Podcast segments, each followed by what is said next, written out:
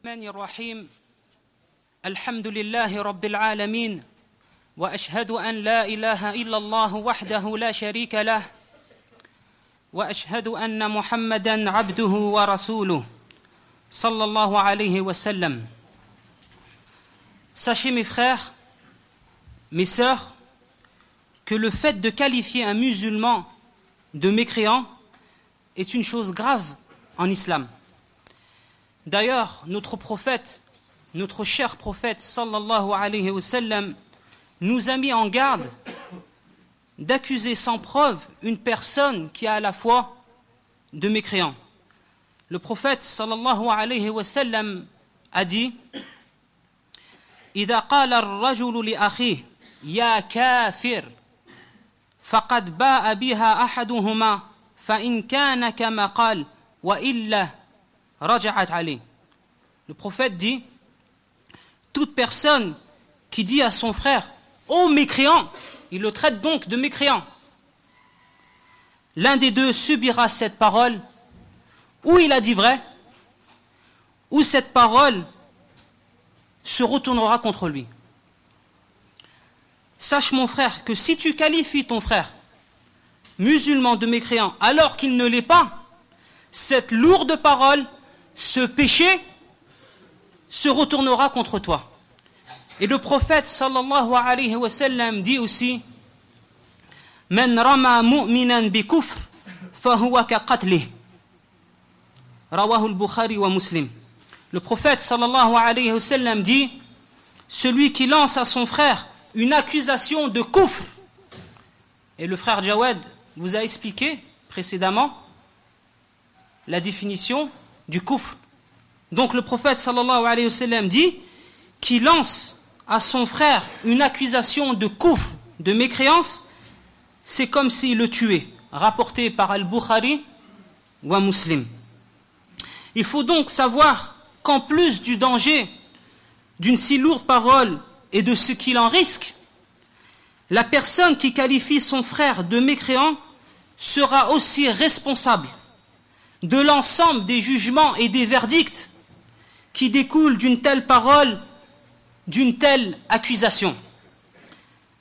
C'est-à-dire, pour être plus clair, mes frères, si tu dis, si tu affirmes qu'une personne est mécréant, il découle de ta parole, il découle donc de cette parole qui ne sera pas enterré dans un cimetière musulman s'il meurt. Deuxièmement, mon frère, il sera enterré sans toilette mortuaire, sans rousse. Troisièmement, le musulman, les musulmans ne feront pas la prière sur lui, salat al-janaza, ne feront pas d'invocation sur lui, ne feront aucune prière sur lui, car c'est un mécréant. Quatrièmement, sa famille, si elle est musulmane, n'hérite pas de lui, et lui de son vivant ne pourra recevoir aucun héritage. Cinquièmement, s'il est marié, sa femme musulmane se doit de se séparer de lui, car il est interdit pour toute musulmane d'être marié à un kafir, à un mécréant. Donc, une personne qui qualifie son frère de mécréant sera responsable de toutes ces choses-là à titre d'exemple. À titre d'exemple, le jour du jugement dernier. Et le sujet est d'autant plus grave lorsqu'il s'agit d'un gouverneur. Le sujet est encore plus grave, la responsabilité, la responsabilité encore plus lourde, lorsque la personne qualifiée de mécréant s'agit d'un gouverneur musulman, car il peut découler d'une telle parole, c'est tout une anarchie, tout un désordre qui peut découler d'une telle parole. Ainsi, il faut bien prendre conscience que le fait de qualifier son frère de mécréant est un très grand danger, une lourde responsabilité, mes frères.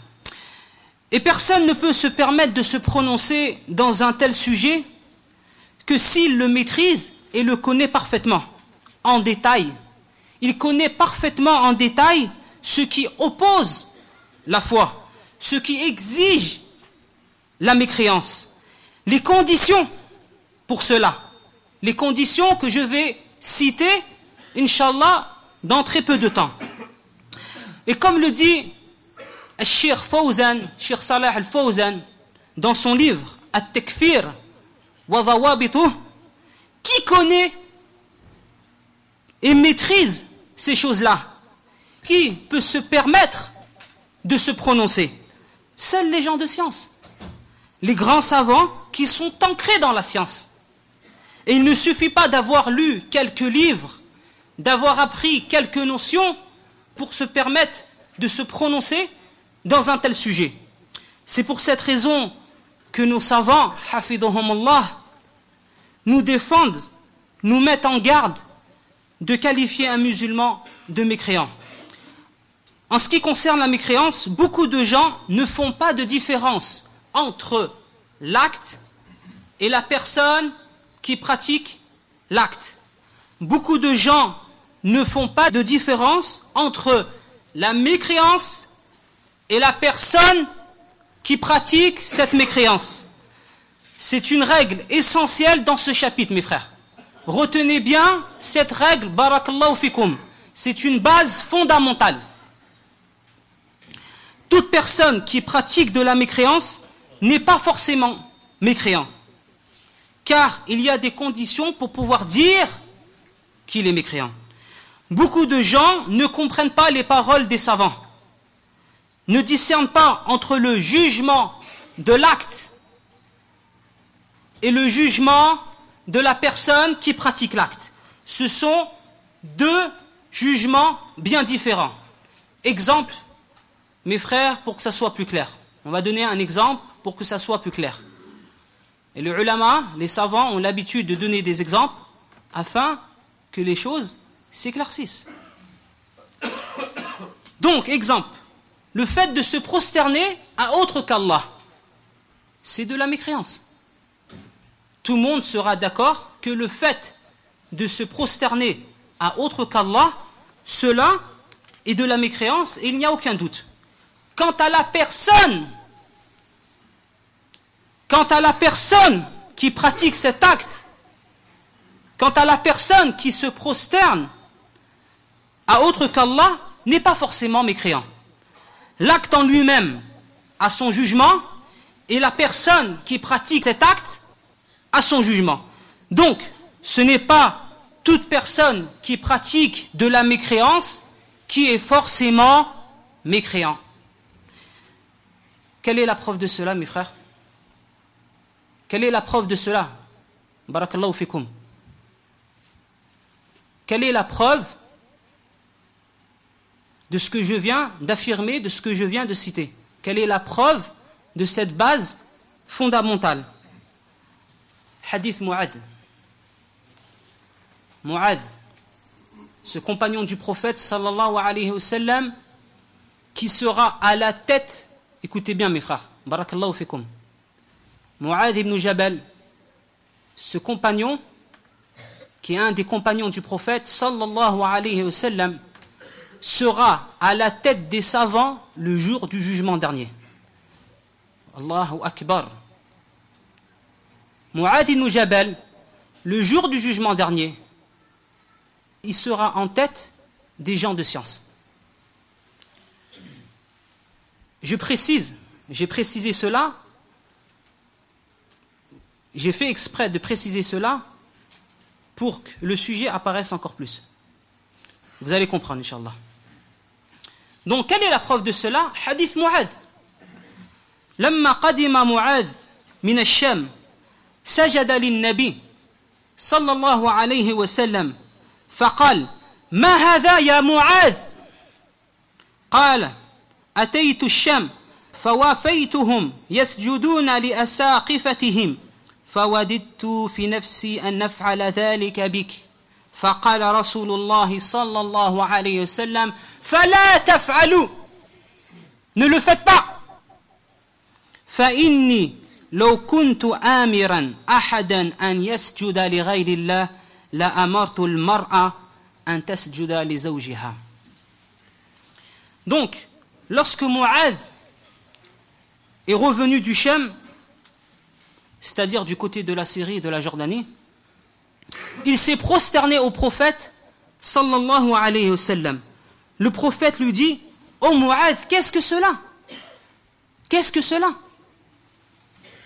Mu'adh répondit J'étais au Shem, j'ai vu les gens là-bas se prosterner à leur évêque, j'ai voulu faire la même chose avec toi. Le prophète répondit Fala taf'alu Fala taf'alu Regardez le prophète sallallahu alayhi wa sallam, regardez la sagesse du, prophète sallallahu. Il voit une personne se prosterner à lui, et regardez donc comme il patiente le prophète sallallahu alayhi wa sallam. Donc c'est une leçon d'abord pour moi-même, et ensuite pour vous-même, que lorsque quelqu'un se trompe avec nous, il faut faire en sorte, Inch'Allah, de patienter. Donc le prophète sallallahu alayhi wa sallam a dit Fala taf'alu, ne le faites pas. Si je devais ordonner une personne de se prosterner à autre qu'Allah, j'aurais ordonné à la femme de se prosterner à son mari, étant donné l'énorme droit qu'il a sur elle. Étant donné l'énorme droit qu'il a sur elle. Ainsi, Mu'adh s'est prosterné au prophète sallallahu alayhi wa sallam afin de le saluer, afin de le respecter, pensant que dans ce cas-là, il était autorisé de se prosterner à autre qu'Allah. Le prophète, après l'avoir interrogé, l'a défendu de faire cela. Il ne l'a point sorti de l'islam, il ne l'a pas qualifié de mécréant. Il lui a dit, Fala ne le faites pas. Pourtant, le fait de se prosterner, mes frères, pourtant, le fait de se prosterner à autre qu'Allah, tout le monde est d'accord que c'est de la mécréance. Mais le prophète sallallahu alayhi wa sallam n'a pas qualifié Mu'adh et Mujabal de mécréant. Pourquoi? Puisque Mu'adh ignorait qu'il était interdit de se prosterner, même pour ces raisons, même pour les raisons qu'il pensait. Donc, toute personne qui pratique de la mécréance n'est pas forcément mécréant. Il y a une différence entre la mécréance et la personne qui pratique de la mécréance. Malish les frères, je répète, afin qu'Inch'Allah, qu'on comprenne mieux les choses. Il faut ajouter à cela qu'il y a des conditions pour pouvoir qualifier une personne de mécréant. Rappelant, alors là j'insiste mes frères, rappelant à mes frères que cette responsabilité revient à qui? Aux gens de science. Cette responsabilité revient aux gens, de science.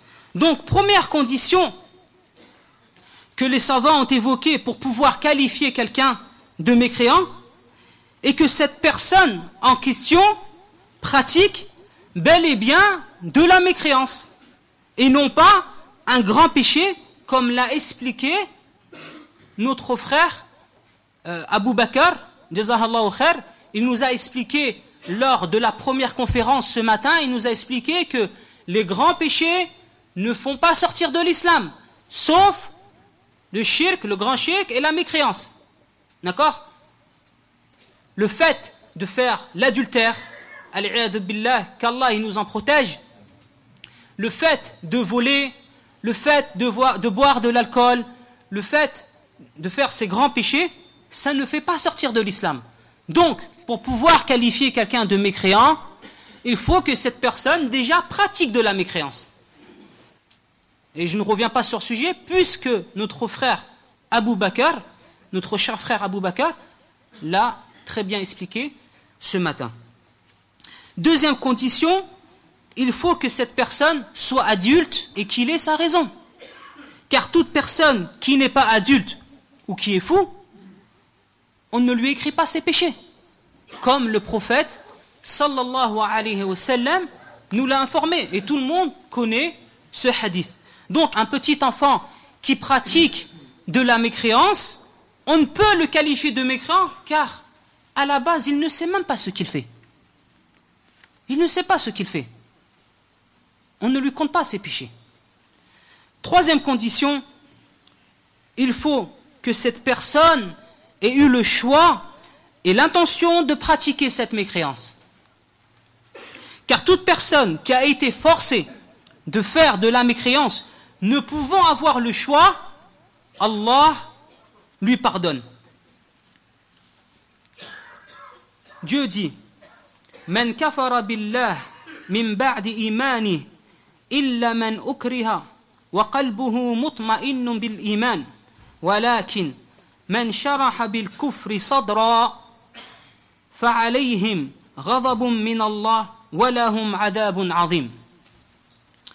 Donc Dieu dit dans ce verset Quiconque a renié Allah après avoir cru, sauf celui qui a été contraint, sauf celui qui a été contraint alors que son cœur demeure plein de la sérénité de la foi, mais ceux qui ouvrent délibérément leur cœur à la mécréance, cela sur eux une colère d'Allah et ils ont un châtiment terrible. Il faut savoir, mes frères, que Dieu, subhanahu wa ta'ala, a descendu ce verset car Ammar ibn Yasir, qui était un des compagnons du prophète sallallahu alayhi wa sallam, s'est fait torturer par les mouchriquines, les associateurs à Mecca.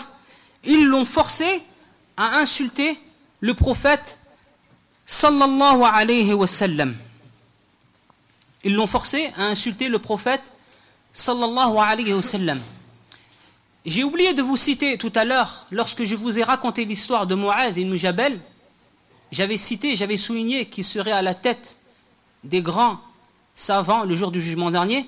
Donc, si une personne qui a tant de science, qui aura un tel statut le jour du, jour du jugement dernier pour sa science, est menée à faire des erreurs, à se tromper, sans faire exprès, ce n'est pas moi ou la toi ou nous musulmans qui venons bien après, qui n'allons pas faire des erreurs dans notre religion.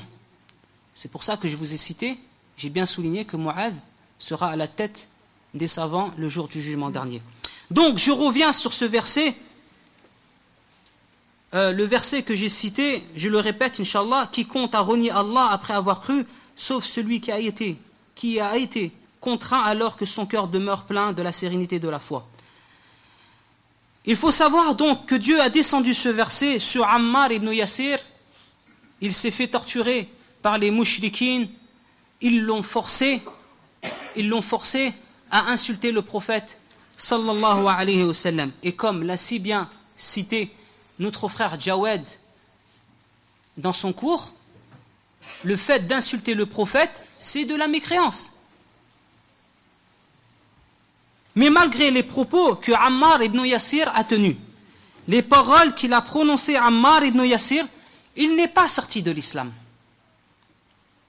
Car il était contraint à le dire, on l'a forcé, on l'a torturé, on l'a torturé jusqu'à un point qu'il ne pouvait plus patienter. Il faut savoir aussi, il faut savoir aussi, rentre dans cette condition rentre dans cette condition toute personne qui prononce de la mécréance due à une énorme joie ou à une énorme peur ou énervement. Toute personne qui prononce de la mécréance due à une énorme joie ou peur, il ne sort pas de l'islam. Il est considéré comme une personne qui n'a pas eu le choix ou l'intention dans ses propos.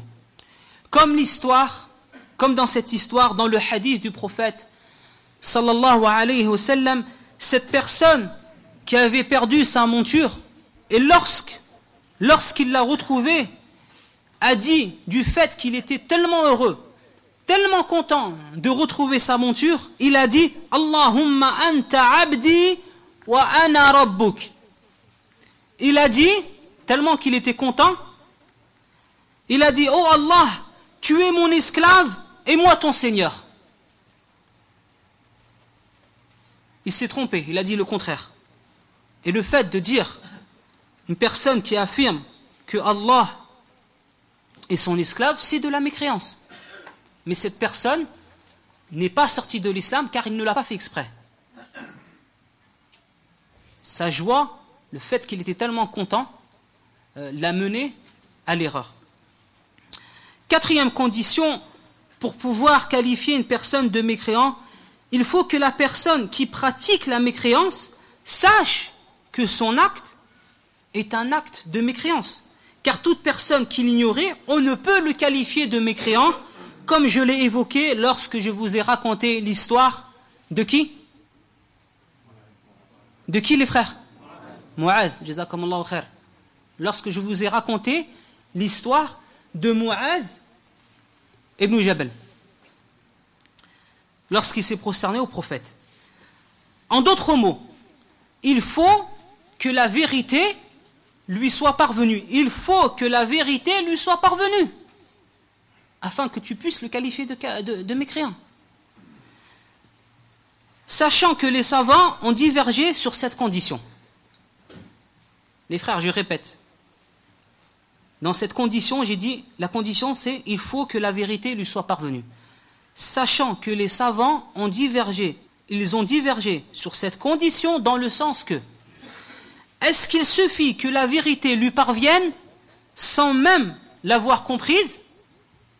Ou faut-il que la vérité lui parvienne et qu'il la comprenne?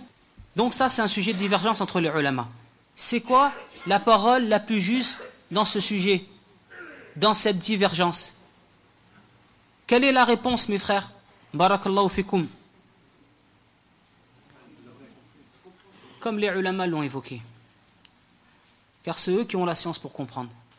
Puisqu'Allah Allah nous a demandé de revenir aux gens de science.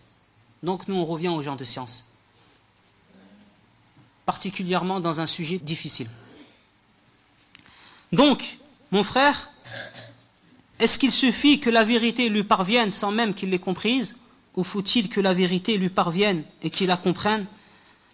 La parole la plus juste dans cette divergence, Allahu A'lam, c'est la deuxième, c'est le deuxième avis. C'est-à-dire, il faut que la vérité lui soit parvenue et qu'il l'ait comprise. Cela est la réponse, Inch'Allah, sans rentrer dans les détails. Cinquième et dernière condition, mes frères, il ne faut pas que la personne ait eu une mauvaise interprétation, une ambiguïté dans les choses.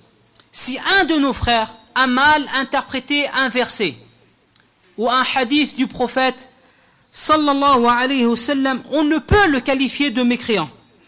Comme cela est arrivé à l'époque de Omar anhu, lorsque certaines personnes ont affirmé que le fait de boire l'alcool est illicite. Certaines personnes, au temps de Omar, lorsqu'il était khalifa, calife, lorsqu'il était donc prince des croyants, certaines personnes ont affirmé que le fait de boire de l'alcool est licite. Peut-être un d'entre vous peut se dire au fond de lui, qui ne sait pas que l'alcool est haram, est interdit Donc, ils ont affirmé cela dû à, à leur mauvaise interprétation du verset 93 dans Surat Al-Ma'idah. Allah Azza wa Jal dit ليس على الذين آمنوا وعملوا الصالحات جناح فيما طعموا إذا ما اتقوا وآمنوا Donc le Allah Azza wa Jal dit dans ce verset ce n'est pas un péché pour ceux qui ont la foi et font de bonnes œuvres en ce qu'ils ont consommé, pourvu qu'ils soient pieux et qu'ils croient. ليس على الذين آمنوا وعملوا الصالحات جناح فيما طعموا إذا ما اتقوا وآمنوا. Donc ces gens-là ont affirmé que le fait de boire de l'alcool est illicite dû à leur mauvaise interprétation, compréhension de ce verset. Ils ont donc rendu quelque chose de illicite licite. Et le fait de rendre quelque chose licite alors qu'il est illicite ou le contraire, le fait de rendre quelque chose haram alors qu'il est halal ou rendre quelque chose halal alors qu'il est haram, cela est de la mécréance puisque c'est Allah, lui seul, légifère. Mais Omar n'a pas qualifié ces personnes de mécréants car ils ont eu une mauvaise interprétation. Omar, est-ce qu'il a qualifié ces personnes de mécréants? Non, il ne les a pas fait. Il n'a pas qualifié ces gens-là de mécréants car il savait que ces gens-là ont eu une mauvaise interprétation, une mauvaise compréhension de ces versets. Voilà principalement les conditions que les savants ont évoquées pour pouvoir qualifier quelqu'un de mécréant. Et je le répète encore, les frères, je le répète, je le répète comme les savants le répètent, cette responsabilité d'avoir un droit de regard dans un tel sujet appartient aux gens de science et non pas à des ignorants ou à des débutants. Comme vous avez pu le constater, le constater pardon, ce n'est pas un sujet à prendre à la légère, les frères. Ce n'est pas un sujet à prendre à la légère. Il faut craindre son Seigneur, craignez votre Seigneur, et rappelez-vous que vous serez tous interrogés sur ce que vous dites. Beaucoup de gens, malheureusement, ont du laxisme dans ce sujet, ont la parole facile, ils jugent, ils qualifient leurs frères de mécréants, ils jugent et qualifient les gouverneurs musulmans de mécréants en répétant sans cesse le même verset وَمَنْ لَمْ يَحْكُمْ بِمَا أَنزَلَ اللَّهِ فَأُولَٰئِكَ هُمُ الْكَافِرُونَ et ceux qui ne jugent pas d'après ce qu'Allah a fait descendre, les voilà, les mécréants. Donc il ne cesse de répéter ce verset afin de qualifier les gouverneurs musulmans de mécréants.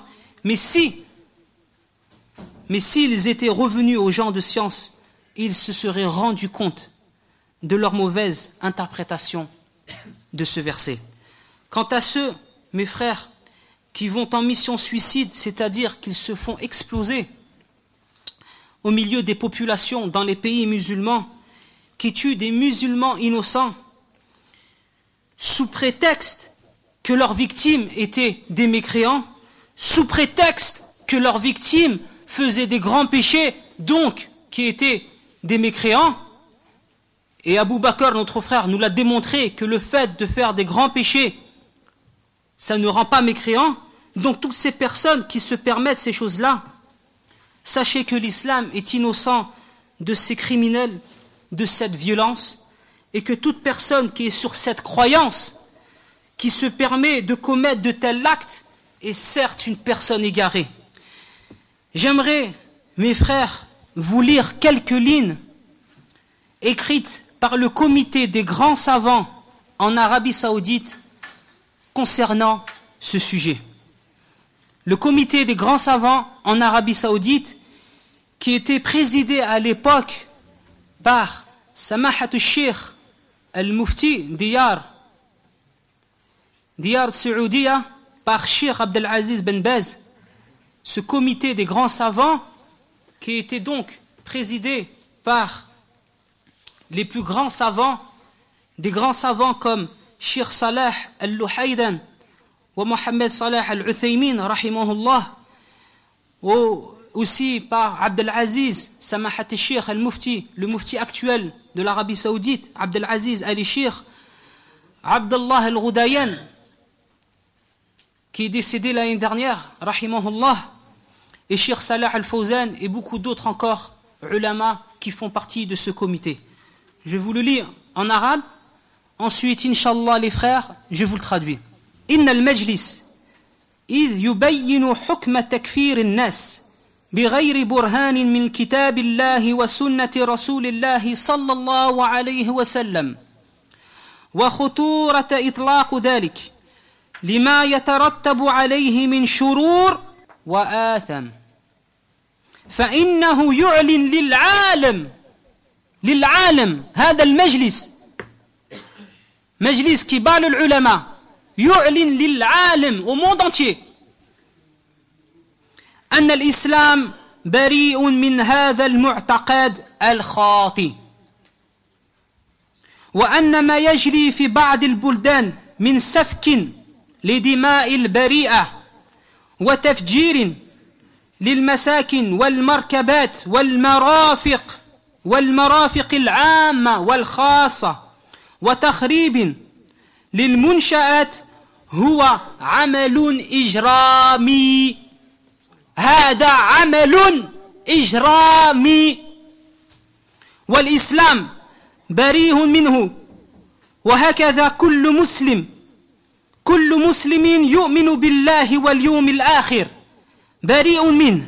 وإنما هو تصرف من صاحب فكر منحرفة وعقيدة ضالة. فهو يحمل إثمه وجرمه. فلا يحتسب عمله على الإسلام. وعلى ولا على المسلمين المهتدين بهدي الإسلام المعتصمين بكتاب بالكتاب والسنة المستمسكين بحبل الله المتين وإنما هو محض إفساد وإجرام تأباه الشريعة والفطرة ولهذا جاءت نصوص الشريعة قاطعة بتحريمه ومحذرة من مصاحبة أهله. قال الله تعالى ومن الناس من يعجبك قوله في الحياة الدنيا ويشهد الله على ما في قلبه وهو ألد الخصام. وإذا تولى سعى في الأرض ليفسد فيها ويهلك الحرث والنسل والله لا يحب الفساد. وإذا قيل له اتق الله أخذته العزة بالإثم فحسبه جهنم ولبئس المهاد. والواجب على جميع المسلمين في كل مكان التواصي بالحق والتناصح والتعاون على البر والتقوى والأمر بالمعروف والنهي عن المنكر بالحكمة والموعظة الحسنة والجدال بالتي هي أحسن. رئيس المجلس عبد العزيز بن باز رحمه الله تعالى. Euh, je vous traduis, Inch'Allah, donc, ce que le comité des grands savants, les quelques lignes qu'ils ont écrites à ce sujet. Étant donné que le comité éclaircit le jugement de qualifier les gens de mécréants sans preuve du Coran et de la Sunna et le danger de ce que cela implique et tout le mal et le péché qui en découle, le comité annonce au monde entier, le comité des grands savants, nos savants, nos beaux savants, en lesquels on part toujours en mal, en ceux lesquels on ne cesse de dire de mensonges, prétendant qu'ils appellent à la violence, au meurtre, au terrorisme, et encore beaucoup de mensonges. Le comité annonce au monde entier que l'islam est innocent de cette croyance, de cette fausse croyance, comme il est innocent de ce qui se passe dans certains pays, comme le fait de faire couler le sang d'innocents de faire exploser les habitations et les véhicules et les établissements publics et privés. Tout cela sont des actes criminels. Et l'islam est innocent de ces actes. Tout musulman qui croit en Allah et au jour du jugement dernier est innocent de cela. Bien au contraire, ce genre d'agissement émane d'une personne égarée, d'une mauvaise croyance il est responsable de ce péché et de ce crime. On ne peut pas attribuer à ces actes à l'islam ni aux musulmans bien guidés qui sont accrochés au Coran et à la Sunna. Ces actes graves sont le sens même du désordre et de la criminalité. La nature humaine et les lois islamiques refusent ce genre d'actes. D'ailleurs, les textes de la charia qui interdisent ces actes sont irréfutables et nous mettent en garde de fréquenter ce genre de personnes. J'ai lu le verset en arabe. Il y a parmi les gens celui dont la parole sur la vie présente te plaît et qui prend Allah à témoin dans ce qu'il y a dans le cœur, tandis que c'est le plus acharné disputeur. Dès qu'il tourne le dos, il parcourt la terre pour y semer désordre, le désordre et saccager culture et bétail. Et Allah n'aime pas le désordre. Et quand on lui dit, redoute Allah, crains ton Seigneur, l'orgueil criminel s'empare de lui, l'enfer lui suffira, et quel mauvais lit, certes. Je continue la traduction. Il est obligatoire pour tout musulman dans le monde entier de s'enjoindre mutuellement dans la vérité, de se conseiller, de s'entraider dans le bien et la crainte, et d'ordonner le bien et d'interdire le blâmable avec sagesse et bonne exhortation et de débattre dans la meilleure des façons. Le comité des grands savants en Arabie saoudite.